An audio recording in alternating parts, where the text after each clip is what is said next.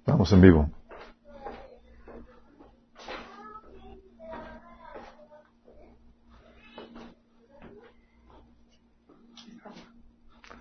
Gracias. Estamos en vivo, estamos en el fijo también. Aunque estamos en... Es un privilegio estar aquí con ustedes, aquí en Miraflores. Eh, es padre reunirse con los santos de otros lugares, con los cristianos que aman y invocan el nombre de Jesús en cualquier otro lugar. Y es un privilegio también poder tener la presencia de Dios en medio nuestro. Dice la Biblia que donde dos o más se reúnen en su nombre, ahí el Señor está entre medio de, ellos. Y aquí está el Señor entre nosotros y es un privilegio que pueda, que podamos ver que está entre nosotros. Hay iglesias donde, donde el Señor no entra, donde el Señor ha sido sacado por, por parte de la, de la iglesia. Eh, en este caso sabemos que el Señor está aquí. Y es un privilegio. Y hoy me gustaría platicar con ustedes un tema que es algo, es muy importante dentro de la vida cristiana. Porque es lo que nos ayuda a mantenernos fieles hasta el final. Y ese, el tema es el amor persistente de Dios. Um, pero vamos a comenzar con una oración por ese tiempo en la mano de Dios. Amado Padre Celestial, te damos tantas gracias, te glorificamos, Señor. Porque grande es tu fidelidad, Padre.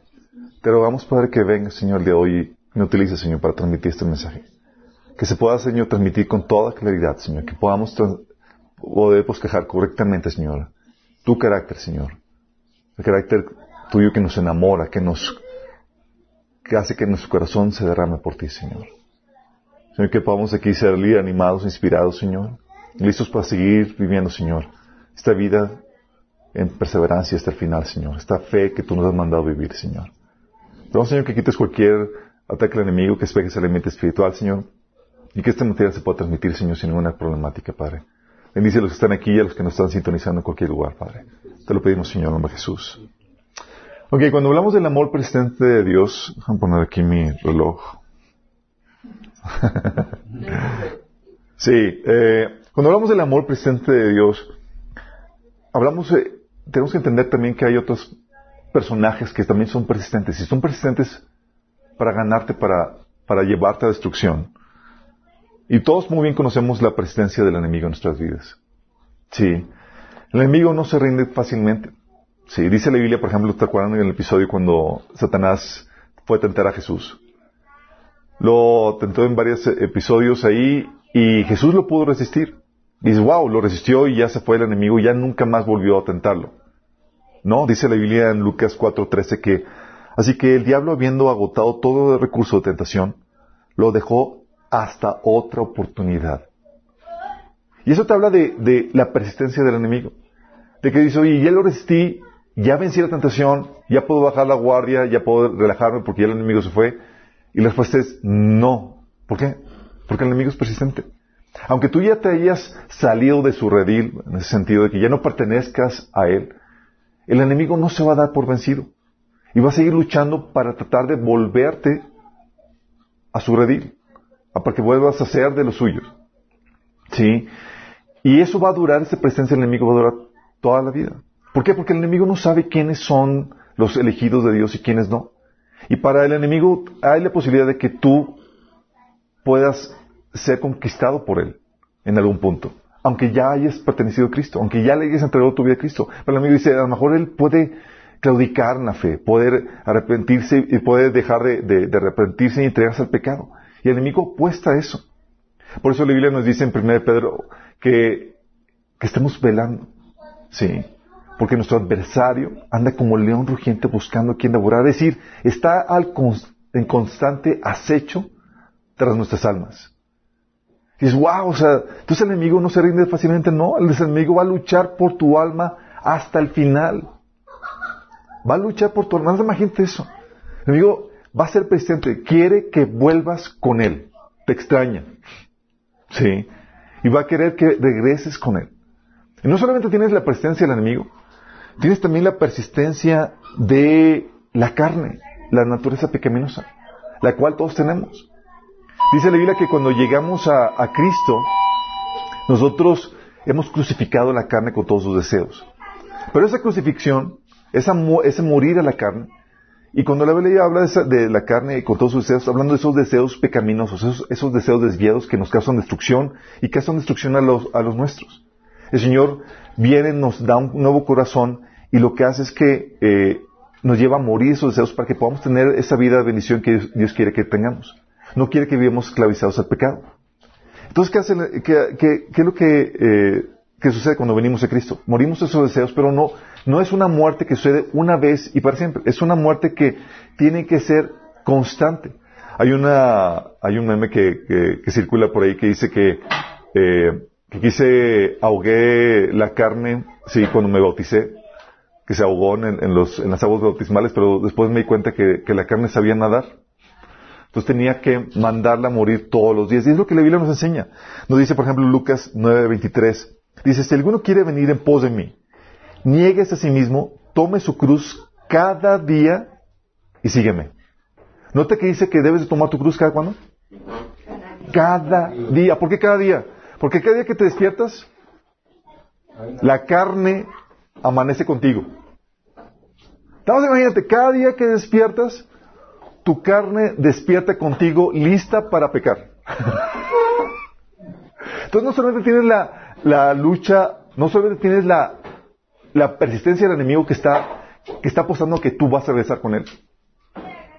No solamente tienes la presencia del enemigo, también tienes la persistencia de tu carne. Que cada día que despiertas, amanece la carnita también. Amanece lista para, para llevarte o seducirte al pecado. Es decir, amaneces con esos deseos pecaminosos, con esas tendencias a apartarte de Dios. Por eso es el, lo que la Biblia nos enseña es como acabamos de leer en Lucas 9:23, dice, si alguno quiere venir en pos de mí, niegue a sí mismo, tome su cruz cada día y sígueme. ¿Por qué tomar la cruz cada día? Porque cada día que amaneces es, comienza esa batalla contra tu carne. Entonces, por un lado, más imagínate la, situación. Por un lado, tienes al enemigo que no se ha por vencido con, que hayas vencido la tentación una vez. Dice, hey, bueno, ya me venció, pues ya ni modo, me voy a dar por vencido de, de, aquí, de este Hijo de Dios, porque pues ya no me venció en esta vez. No, el enemigo no ha por vencido, sino que está buscando la oportunidad para poder volver a acecharte. Sí, por eso no podemos bajar la guardia. Pero aparte del enemigo, tienes a tu carne. ¿Sí? Lo cual tienes que llevar a la cruz todos los días. Y es allí donde la Biblia nos enseña la importancia de la persistencia. Debemos ser persistentes para enfrentar la carne y el enemigo. Ante la persistencia del enemigo y la carne se nos llama a resistir, a persistir. Dice Hebreos 10:36, perseverar con paciencia es lo que necesitan ahora para seguir haciendo la voluntad de Dios. Entonces recibirán todo lo que Él ha prometido. Fíjate que te lo vuelvo a leer, dice, perseverar con paciencia es lo que necesitan ahora para, para seguir haciendo la voluntad de Dios. Entonces recibirán todo lo que Él ha prometido. ¿Qué Él ha prometido? Él te ha prometido la vida eterna, pero ¿qué crees? La vida eterna no se va a dar si no persistes. Es decir, si tú claudicas en la fe, si tú das por vencido en esta carrera, que es de perseverancia, no de rapidez, como estábamos hablando con, con Jesse ese tiempo, ¿qué va a pasar? Bye. No vas a recibir lo prometido. De hecho, es lo que dice Pablo en 1 Corintios 15, del 1 al 2. Dice, ahora hermanos quiero recordarles el Evangelio que les prediqué el mismo que recibieron y en el cual se mantienen firmes. Mediante este Evangelio son salvos si se aferran a la palabra que les predique. De otro modo, habrán creído en vano. Es decir, si no te aferras, si no permaneces fiel en la, en la, en la, fe, en, el Evangelio que se te predicó, si no perseveras en eso, creíste en vano. No es como que, ah, Señor, soy salvo porque una vez creí, pero ya no creo. O sea, si no permaneces, si no perseveras, y el enemigo lo que va a buscar hacer, va a querer robarte la fe. Hay personas que comenzaron en la fe cristiana, que creyeron de niños, hicieron, se entregaron a Cristo y demás, y de adolescencias o ya de adultos y demás se apartaron. ¿Tú crees que, que son salvos delante del Señor? No, si no permanecen en la fe, no. Tienen que ellos regresar a la fe. Sí. Hay gente que comienza bien, pero no se trata cómo comienzas, cómo terminas. Sí. Es una carrera de perseverancia. Y es donde tenemos que mantener no solamente la fe, sino la actitud correcta, la actitud de arrepentimiento y de amor hacia Dios. Esa es la actitud que te lleva a querer agradar a Dios en, todo, en, toda tu vida. ¿Sí? Perseverar en esa actitud es perseverar en tu lucha contra el pecado. Oye, caíste, pero quiero agradar a Dios, me levanto. ¿Sí? Porque tu amor a Dios no se demuestra con una vida perfecta, se demuestra con tus, con tus levantadas. Cada vez que te levantas, eso demuestras tu perseverancia en el amor de Dios. Perseverar en levantarte cada, cada que te caigas. Perseverar en esa, en esa obediencia. Oye, fallé, pero ¿qué, ¿qué haces? Perseveras en buscar agradar a Dios en obedecer a Dios. Sí. Y es en esa lucha donde todos los cristianos que llevamos años, digamos, ay, qué, digo, es, la hemos vivido, la hemos experimentado. Pero ¿no te ha pasado que dices, uy, qué desgastante? Sí. No llegamos a veces a, pensar que hartamos a Dios con todas nuestras deficiencias, con todos nuestros errores y demás. ¿Sí te ha pasado que dices, Señor, ¿cómo? O sea, ¿por qué persistes conmigo? Con todas mis flaquencias, con todos mis defectos, con todas las caídas que tengo, a veces reacciono mal, a veces vuelvo a caer en algo que yo sabía que estaba mal, a veces vuelvo a, eh, caigo en la tentación que el enemigo pone delante de mí, o a veces dejo que la carne florezca y no la controlo. ¿Por qué perseveran eso? ¿No se está desgastante? ¿No se, ¿No se cansa el Señor de ti? ¿De mí? ¿No se harta de Dios con tanta caída tuya? ¿Con tanta debilidad? con tantos defectos que tienes. A veces he pensado que, Dios sí se, cansa de mí. Sí. Pero eso es donde conocemos la presencia del enemigo, conocemos la presencia de, de, la carne. Y conocemos o sabemos que debemos ser persistentes. Pero a veces nos olvida que también Dios es persistente. Se nos olvida. Por un lado, vemos a Satanás persistiendo para, persistiendo para, eh, eh, sobre nuestras vidas para llevarnos al pecado, para seducirnos, para que nos apartemos de Dios y demás. Pero se olvida que también Dios está persistiendo. Está persistiendo por ti. Mientras que el enemigo viene a volver a tentarte y te lleva a caer, ¿qué crees? ¿Crees que Dios está así como que chin, ya? Bye, ni modo, contigo. No. Dios también es persistente. Si el enemigo es persistente, Dios es más. ¿Presente para qué? Presente para llevarte, para tratar de, convencerte del pecado. Convencerte del pecado mientras que el enemigo trata de seducirte al pecado. El enemigo Dios quiere llevarte, convencerte de que lo que estás haciendo está mal y que vuelva a hacer. Es la presencia de Dios. Y tú lo puedes ver muchos pasajes en la Biblia, pero hay unos, hay unos pasajes que, resaltan bien esto con el pasaje, por ejemplo, de Jeremías. El enemigo había, seducido el corazón de Israel en su persistencia, logró seducir, el, corazón de Israel y, Israel se apartó de Dios, gracias a la presencia del, enemigo. Se volvió a los ídolos, se, se, alejó de Dios. ¿Y tú crees que Dios se dio por vencido? No, Dios no se da por vencido tan fácilmente. ¿Qué hace? Levanta profetas uno tras otro, tras otro, y uno de ellos ya en el, en el punto final, previo a levantar, a derramar su juicio, levanta Jeremías. Dice en Jeremías 26 del 1 al 3. Al comienzo del reinado de, de Joacim, hijo de Josías, rey de Judá, vino Jeremías esta palabra del Señor. Fíjate, dice al principio del reinado de Joacim, Dice así dice el Señor, párate en el atrio de la casa del Señor y di todas las palabras que yo te ordené, que yo te ordené todas las, a todas las ciudades de Judá que vienen a adorar en la casa del Señor. No omitas ni una sola palabra. Tal vez te hagan caso y se conviertan en su mal camino. Si lo hacen, me arrepentiré del mal que pensaba hacerles por causa de sus malas acciones. Es lo que dice, al comienzo de ese reinado, y sé que Jeremías era uno de tantos profetas que Dios envió. Elías, Eliseo, eh, un montón de profetas más que, envió, y manda todavía a Jeremías. Y al comienzo del reinado de Joacim dice, oye, párate en el atrio de la casa del Señor y comienza a hablar estas palabras de advertencia. Sí, Jeremías 26 del 1 al 3. Y dice el Señor, tal vez, fíjate la presencia del Señor, el Señor no ha por vencido, no, no, el Señor no se desiste con que, chin, no me va a responder, no se va a arrepentir, por lo tanto no voy a hacer la lucha. El Señor hace la lucha, aunque haya la posibilidad de que tú no reacciones bien. Tal es la presencia de Dios. Luego, Jeremías, 10 capítulos después, Jeremías 36 del 1 al 3, vuelve la palabra Jeremías. Para este entonces, Jeremías había sido expulsado del templo, ya no podía hablar. Ya no podía compartir la palabra. ¿Y tú crees que Dios se dio por vencido? no, no se dio por vencido. Dice, ok, Jeremías, nueva estrategia. Sí, vamos a persistir. Así como el enemigo persiste en seducir el pecado a la, gente, en mi pueblo, vamos a persistir para tratar de traerlos de vuelta de ese pecado. Dice, la palabra del Señor vino Jeremías en el año cuarto del rey Joacim. Fíjate, el primero fue el primer, el primer eh, comienzo del reinado. Este fue en el, en el año cuatro. Cuatro años después, después de que Jeremías había sido censurado, dice, hijo de Josías, toma un rollo y describe en todas las palabras que desde los tiempos de Josías, desde que comencé a hablar hasta ahora, te he dicho acerca de Israel y de Judá y de las otras naciones. Cuando los de Judá se enteren de las calamidades que pienso enviar contra ellos, tal vez abandonen su camino, su mal camino, y pueda yo perdonar su iniquidad y su pecado. Volviendo a insistir. La primera vez, fracasó. Dice Señor, ¿se por vencido? No, vamos a volver a insistir. Esa es la existencia de Dios, chicos. Sí. La persistencia de Dios para tratar de convencerte del pecado. ¿No entendiste? Dios no se ha por vencido tan fácilmente.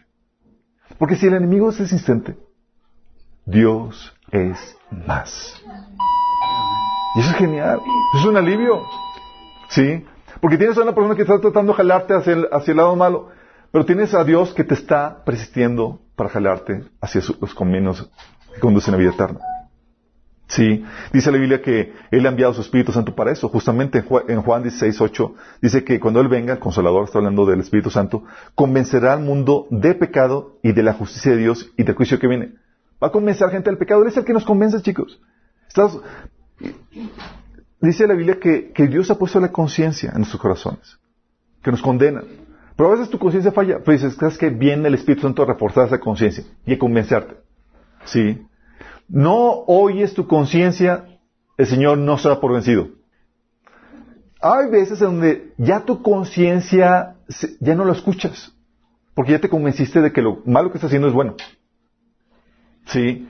Y sabes que hace el Señor dice, ok, ya su, su conciencia se cauterizó, no vamos a por vencido. No, Dios envía gente para persuadirte. Dice Mateo 23 del 13 al 4, por eso yo les envío profetas, sabios y maestros. ¿Para qué? Para tratar de persuadirlos. Oye, ¿ya no escuchas la voz del Señor? El Señor nos dice, ah, no, no es suficiente. Si voy a persistir. Y te envía una persona que te, que te que te convence en pecado. Envía a una y otra. ¿Sí? ¿No entiendes? Permite que vengan crisis, situaciones difíciles en tu vida, como dice Nahum capítulo 4. ¿Sí? Esta es la presencia de Dios para convencerte del pecado. Para convencerte que lo que estás haciendo está mal y vuelvas de, a Él. El enemigo te trata de persuadir que te entregues al pecado, el Señor te trata de, dar huir de ese pecado. Y es la presencia de Dios. Te también la presencia de Dios en darte la gracia para, para, perdonar tu pecado. No puedes llegar al Señor y, y el Señor diga, ah, no, ya pecaste muchas veces, hijo. Ya. Se te acabó. la gracia. Ya me tienes harto. no, Dios no es así. Dios es persistente en darte la gracia que necesitas para perdonar tus pecados. Por eso le dice que podemos acercarnos confiadamente al trono de gracia para recibir la gracia que, necesitamos para el oportuno socorro, chicos. Dios nos da también la presencia para darte la fuerza para, para, que, para vencer las debilidades que tienes. De hecho, dice la Biblia que en 2 Crónicas 16, 9, que el Señor recorre con su mirada toda la tierra y está listo para ayudar a quienes le son fieles. En otra versión dice, los ojos del Señor recorren toda la tierra para fortalecer a los que tienen el corazón totalmente comprometido con Él. Hoy te sientes débil, está ahí la gracia suficiente. Está dispuesto, Señor, a ayudarte una y otra y otra y otra vez en tus debilidades. El Señor no se da por vencido por ti tan fácilmente. El Señor te da la fuerza para vencer para que te apartes del pecado, porque déjame decirte, no, no es algo que tú, no es una lucha que tú puedas vencer por ti mismo. De eso, de hecho, por eso le dice la Biblia que el que peca es esclavo del pecado, pero dice, pero si el Hijo los serán verdaderamente libres. Solamente el Hijo nos puede dar esa fortaleza para vencer el pecado, no por nuestras propias fuerzas. Por eso no hay una persona que sin Cristo puede ser buena. Si dice Pablo, si muy apenas, dice Pedro, si muy apenas el justo se salva. O sea, con todos los recursos que Dios nos da, muy apenas. Imagínate el no creyente. Sí, pero el Señor está ahí dándote los recursos que requieres una y otra vez. No limita eso. Y el Señor no va a renunciar a ti. con todas sus debilidades, eso no se va a dar por vencido por ti. Dice la Biblia en Filipenses 1.6, tremenda promesa, y estoy seguro de que Dios, quien comenzó la buena obra en ustedes, la continuará hasta que pueda completar, hasta que quede completamente terminada el día que Cristo Jesús vuelva. Fíjate lo que dice, te lo repito, estoy seguro de que Dios, quien comenzó la buena obra en ustedes, la continuará hasta que quede completamente terminada el día que Cristo Jesús vuelva. Fíjate lo que dice, está hablando de la persistencia del Señor, dice, no se va a dar por vencido de ti. Sí, no es como que ya, ya me tiene harto, es que comenzamos la buena obra, pero ese tipo es muy cabezón, el que sigue, por favor. No. Se dice, voy a trabajar y voy a persistir hasta que haya terminado en ti la buena obra que comencé. Esa es la presencia de Dios. No va a renunciar. Sí. Y tienes casos en la Biblia que te muestran claramente en eso. Oye, ves a Israel y es para que te inspires con todas tus flaquezas. Su gracia persistente durante, por ejemplo, ¿se acuerdan el tiempo de jueces?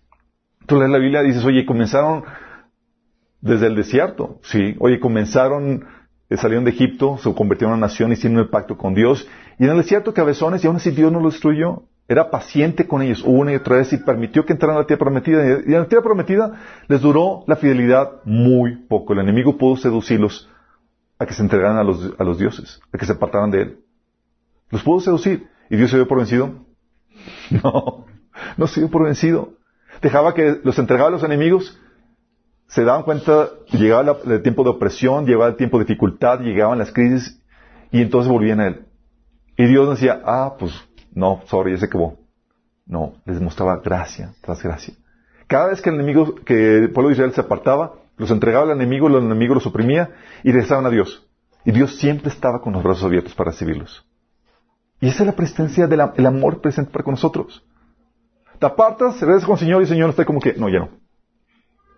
Sí, el Señor, ven, siempre tiene la puerta abierta para recibirte. Sí, y aún en situaciones tan complejas como durante el exilio, que oye, mandó profetas y demás, y por causa de la infidelidad de Israel, fue exiliado a Babilonia. Entonces ya se acabó la, historia de Israel. No, al contrario, hizo que regresaran, los restauró. Los restauró. Porque volvieron a él, volvieron de todo corazón. Tienes ahí el libro de Daniel que después de los 70 años de, castigo, de cautiverio babilónico, Daniel se dice, se cuenta, ah, el castigo tiene un límite, regresa, se va a terminar 70 años. Y se volvió a Dios de todo corazón. Sí. Tienes tantos casos en el Antiguo Testamento, pero también en el Nuevo Testamento. Tienes el caso, por ejemplo, de Pedro. Dios sabía que Pedro iba a ser seducido a negar a Jesús. Yo sabía. Dice en Lucas 22 del 31 al 34, dice, Simón, Simón, mira que Satanás ha pedido zarandearlos a ustedes como si fueran trigo. Pero yo he orado por ti, para que no falle tu fe. Fíjate la oración del Señor. Si iba sabía que iba a ser zarandeado y sabía que Pedro iba a fallar. Y el Señor no está orando para que la fidelidad de Dios no falle. ¿Por qué está orando?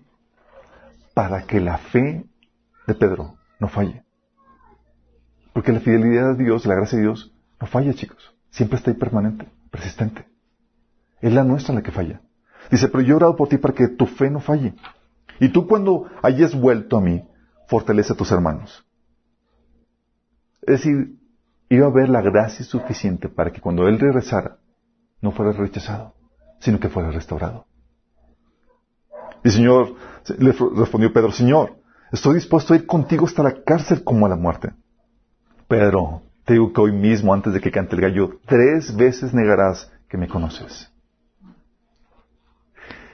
Fíjate en la tremenda gracia de Dios. ¿Tú crees que para Dios son sorpresa tus caídas? Tus fallas. No, no son, no son sorpresa para Él. Y sabía que Pedro iba a fallar. Y hasta tres veces lo iba a negar en una sola noche. Pero la problemática no era eso. La problemática no es que la gracia de Dios iba a fallar como para no poder cubrir sus faltas. La problemática somos nosotros. Aquí Pedro reaccionó bien, pudo recibir esa gracia de Dios y pudo levantarse. Porque el amor de Dios es persistente, chicos. El enemigo es persistente para tratar de llevarte a pecar. Pero Dios, gracias a su infinito amor, es persistente para levantarte una y otra y otra vez. Por eso, pasaje de Ezequiel 33 del 14 al 16 dice, Señor, hablando del pecador, en cambio si le digo al malvado, morirás, pero luego él se convierte de su pecado y actúa con justicia y rectitud, y vuelve, devuelve lo que tomó en prenda, y restituye lo que robó, y obedece los preceptos de vida sin cometer ninguna iniquidad, ciertamente vivirá y no morirá. No se le tomará en cuenta ninguno de los pecados que antes cometió. Fíjate, la gracia de Dios. Dice, oye, ya, pecó, ya está arruinado, ya se manchó. Dice, no, hay la gracia para restaurarlo. ¿De qué depende? De que el pecador tenga la actitud correcta. Es decir, que se arrepienta. Porque la gracia de Dios es fiel. Dios es fiel en su amor, chicos. Por eso dice la Biblia, ups, tenía esto. Que la misericordia de Dios se renuevan todos los días. Si tienen la actitud correcta. Por eso dice la Biblia que si confiesas tus pecados, vas a alcanzar misericordia. Dice Proverbios 28:13, los que encubren sus pecados no prosperarán, pero, pero si los confiesan y los abandonan, recibirán misericordia. Fíjate lo que desata la misericordia de Dios, tu actitud. Sí. Hace que la misericordia se renueve. Dice 1 Juan 1.9, si confesamos nuestros pecados, Dios que es fiel y justo, nos los perdonará y nos limpiará de toda maldad. Fíjate lo que dice aquí, la palabra que pone eh, el apóstol Juan. Dios es fiel, es decir, su amor es persistente. Por eso nos cubre de toda maldad. Por eso podemos venir, Señor, hasta ah, la regué, pero tú eres fiel, es decir, tu amor es persistente. Tú dices, ah, no, ya no. Sí, si confesamos nuestros pecados, alcanzaremos misericordia. Tenemos un abogado, dice 1 Juan 2.1. Mis queridos hermanos, hijos, les escribo estas cosas para que no pequen. Pero si alguno peca, tenemos un abogado que defienda nuestro caso ante el Padre. A Jesucristo el justo. Es la presencia de Dios. Y, oye, cada cuando va, o sea, no es como que llegas con tu abogado y dices, otra vez, otra vez, voy a defenderte otra vez. No, al contrario, está puesto para eso. Él es, dice la Biblia que es el sumo sacerdote que intercede por nosotros ante el Padre. Y es por esta actitud correcta que tenemos que sus misericordias se renuevan todos los días. Es decir, no es como que se gastan, de que, ah, ya me, ya me queda menos en la cuenta bancaria de la gracia celestial. Dice que se renuevan. ¿Sabes cuándo se va a acabar? Cuando se, ah, cuando se renueva algo, ¿cuándo se acaba? Nunca. Dice Lamentaciones 3:23, grande es su fidelidad. Sus misericordias son nuevas cada mañana. Es decir, cada vez que te levantas, por tu amor persistente a Dios, por tu actitud persistente a Dios, sus misericordias son nuevas cada, mañana. Y dice, no es como que, ah, llamarte de lo que hiciste ayer, no es, comenzamos de nuevo, de cero. Te ves el amor presente de Dios. Se renueva cada mañana. Son eternas. De hecho, como es Él, por eso se nos ordena actuar de la misma forma. Ahora hace sentido este pasaje que dice en Lucas 17:4, aún hablando de tu hermano, que si aún si peca contra ti siete veces al día y siete veces regresa diciéndote, me, arrepiento, dice, perdónalo. ¿Por qué? Porque si dices con nosotros. Cada vez que vas delante de tu Padre Celestial y dices, Señor, me arrepiento. Y dice, hay la gracia. Sí, claro que sí. Y Señor te ordena que tú hagas lo mismo. Que tú tengas esa misma fidelidad, ese mismo amor persistente. Por eso podemos acercarnos confiadamente trono, ante el trono de Dios. Como dice Hebreos 4, dice, dice, acerquémonos pues confiadamente al trono de la gracia para alcanzar misericordia y hallar gracia para el oportuno socorro. Podemos tener esa confianza. ¿Por qué? Porque no hemos hartado a Dios con nuestras fallas. Su amor es, se renueva cada día. Pero es por nuestra actitud. Es porque decidimos persistir en ese arrepentimiento, en esa fe, en esa confianza al Señor. A decirte, Dios está diciendo, aquí estoy. Estoy listo para amarte, para darte la gracia que necesitas todos los días. La única falla aquí, la única problemática eres tú, que no vienes aquí a recibir esto. Si tú permaneces en seguir viniendo aquí, aquí voy a estar. No me voy a mover. Mira, la relación entre Dios y tú, la Biblia lo pone como una relación de marido y mujer entre Dios y su pueblo. tanto en el Antiguo Testamento como en el Nuevo Testamento. Dice la Biblia que la iglesia es la esposa de Cristo. Y déjame decirte, Dios no se divorcia por incompatibilidad de caracteres, porque ya no te aguanta. si estás que ya no te aguanto, tienes muchas fallas, tienes muchos efectos, va contigo, quiero el divorcio. Dios no hace eso. Los humanos lo hacemos, chicos. Por eso, la incompatibilidad de caracteres, como se menciona hoy en día, porque ya no aguantas a tu marido o a tu esposa, no es una cláusula válida de divorcio de acuerdo a la Biblia. No te dice, ah, sí, una cláusula válida para divorciarte entre los cristianos es porque ya no aguantas a tu marido o a tu esposa. No, no es eso. Porque el amor de Dios te enseña a hacer, a mostrar esa fidelidad ante las fallas, esa persistencia, ese amor persistente. La causa de salida es la infidelidad. Sí. Y luego, igual en la, cuestión, espiritual. Si tú decides que ya no amar a Dios, sino amar a otro, estás siendo infiel. Sí. Si tú ya decidiste ya no persistir en la relación, sino apartarte de la relación, tú estás ya, ya siendo infiel. Esas son las cláusulas de salida. Cuando decides dejar, abandonar la fe y abandonar esa actitud de arrepentimiento, de amor a Dios. Pero mientras permanezcas en eso, Dios sigue siendo fiel. Dios no te va a pedir el divorcio. Dios no te va a mandar a volar. Dios va a tolerar eso. Está en una relación matrimonial, chicos. No hay divorcio aquí por tus debilidades, por tus, por tus por tus defectos y Dios va a mostrar ese amor fiel y persistente a tu vida. Me estoy explicando. Quiero que entiendas esto porque estamos muy a veces acostumbrados a, ver al enemigo cómo persiste en nuestras vidas. Y lo vemos cada día. en la carne, cada vez que resucita y tenemos que mandarla a morir todos los días. Pero no solo, y en medio de esa situación se nos ordena ser persistentes. Pero se nos olvida que Dios está ayudándonos en esa persistencia. Con su propia persistencia. Porque Él es persistente por nosotros. Él no se da por vencido. Sí. Pero si tú decides que ya aviento la toalla, ya no me vuelvo a levantar, ya no vuelvo a buscar al Señor. Si, no si reaccionas mal, su gracia tiene un límite. Es decir, ya no te decides levantarte, ya decidiste renunciar a tu relación con Dios. Y eso es lo que el enemigo nos lleva a hacer. Se dice, no, eres muy pecador, o sea, ya, cada rato te caes, ya date por vencido. Si no escuchar la voz del enemigo que a veces llegue contigo, sí.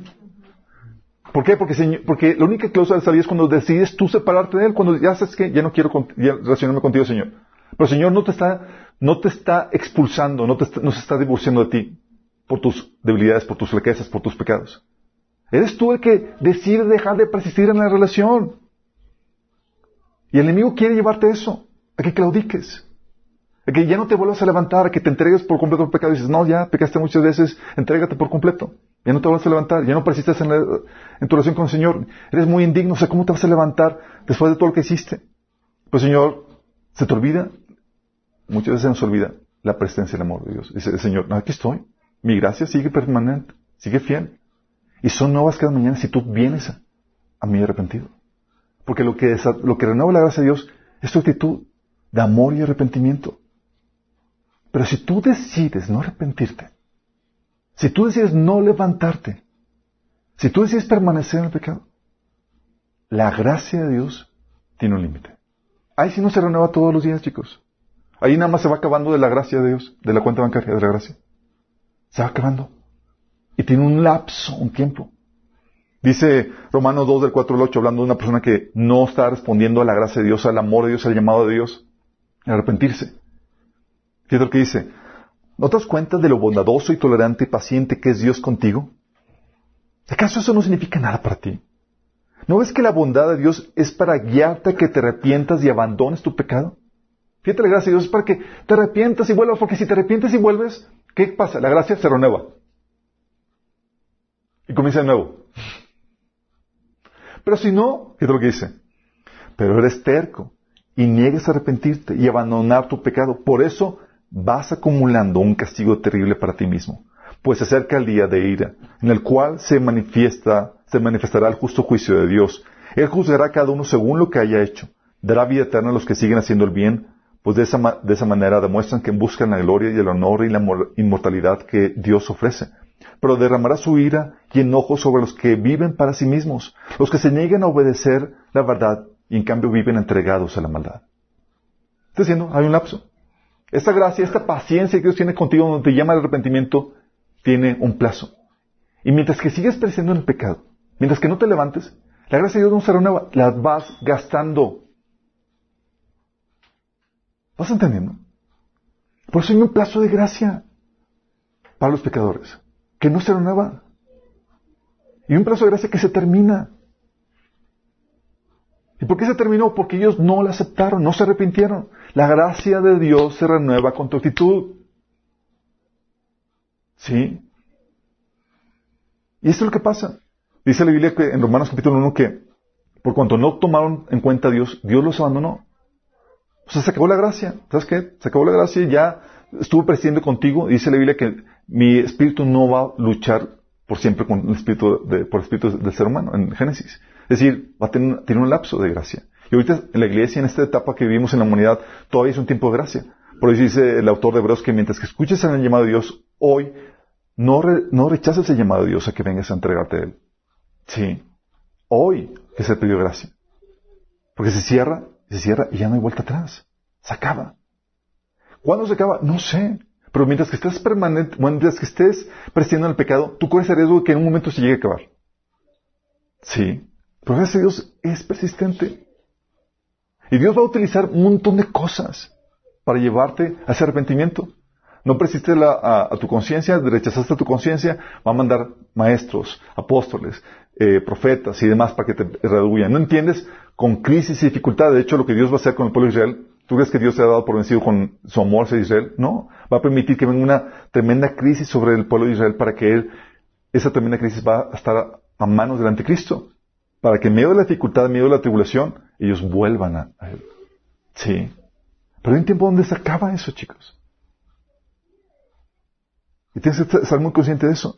Pero mientras que tú te levantes y no tires la toalla en tu relación con Dios,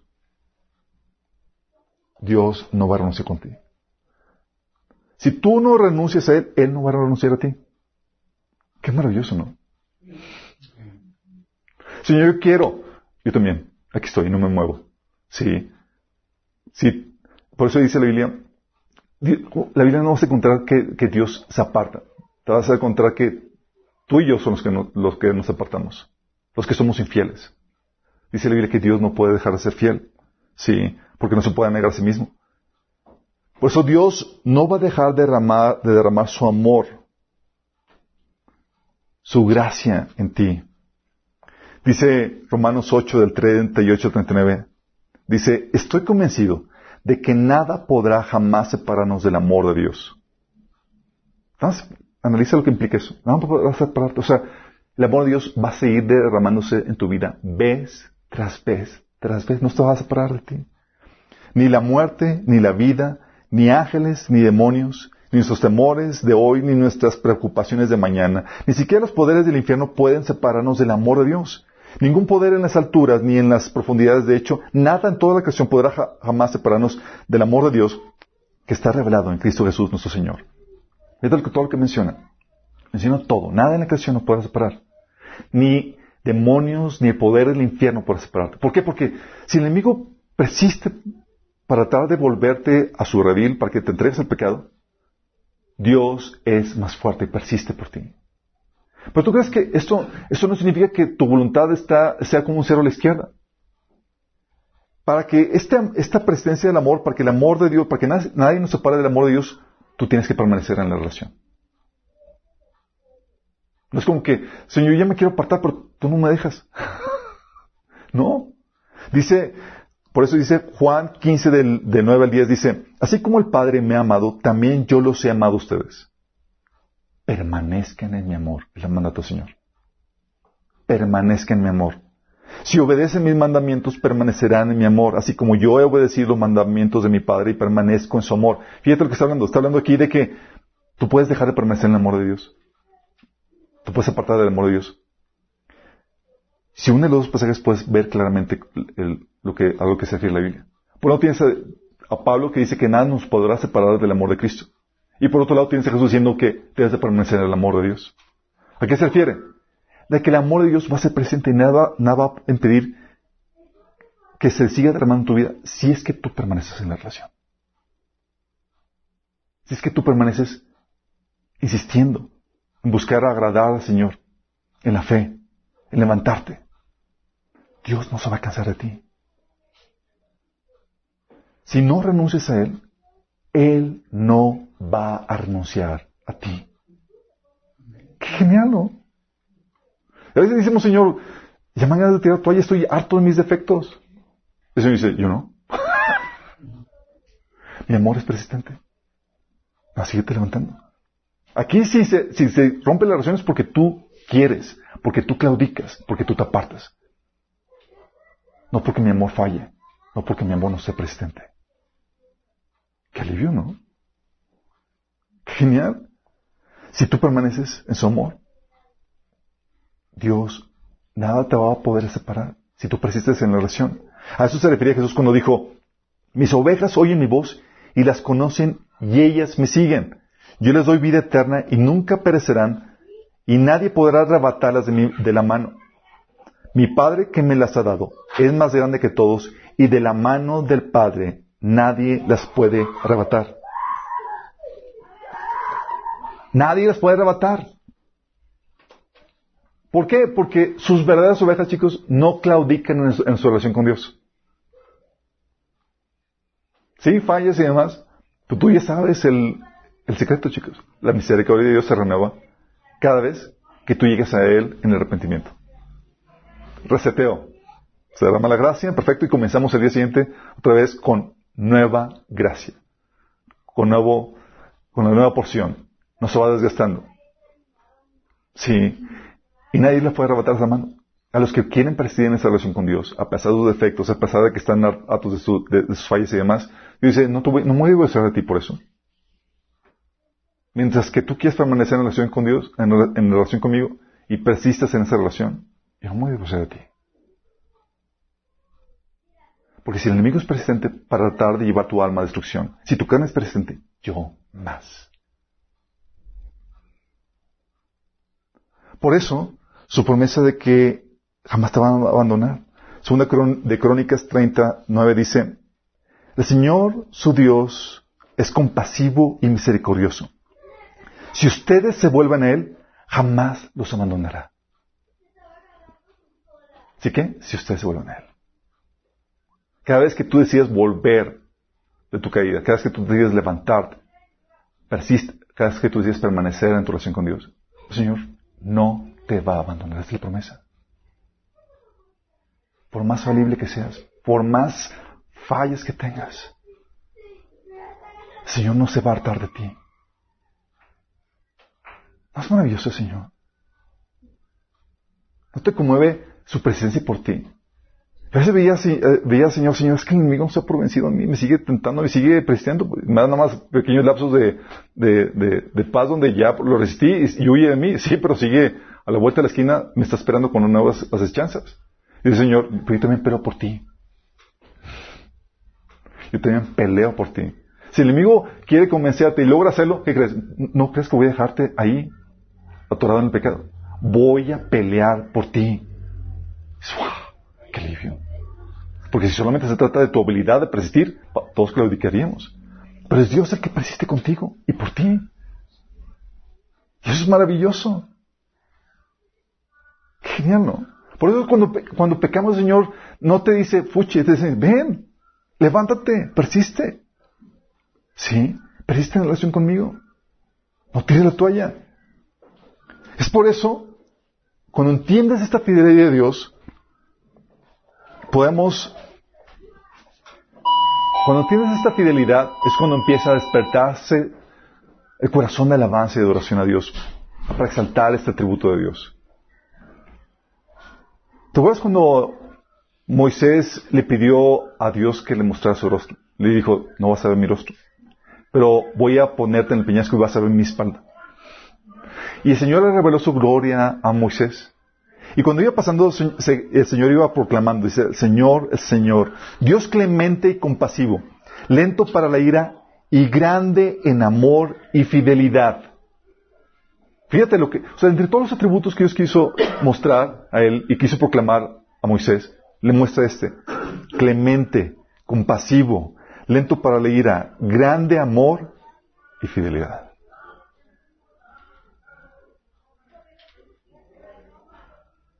Eso es lo que nos conmueve.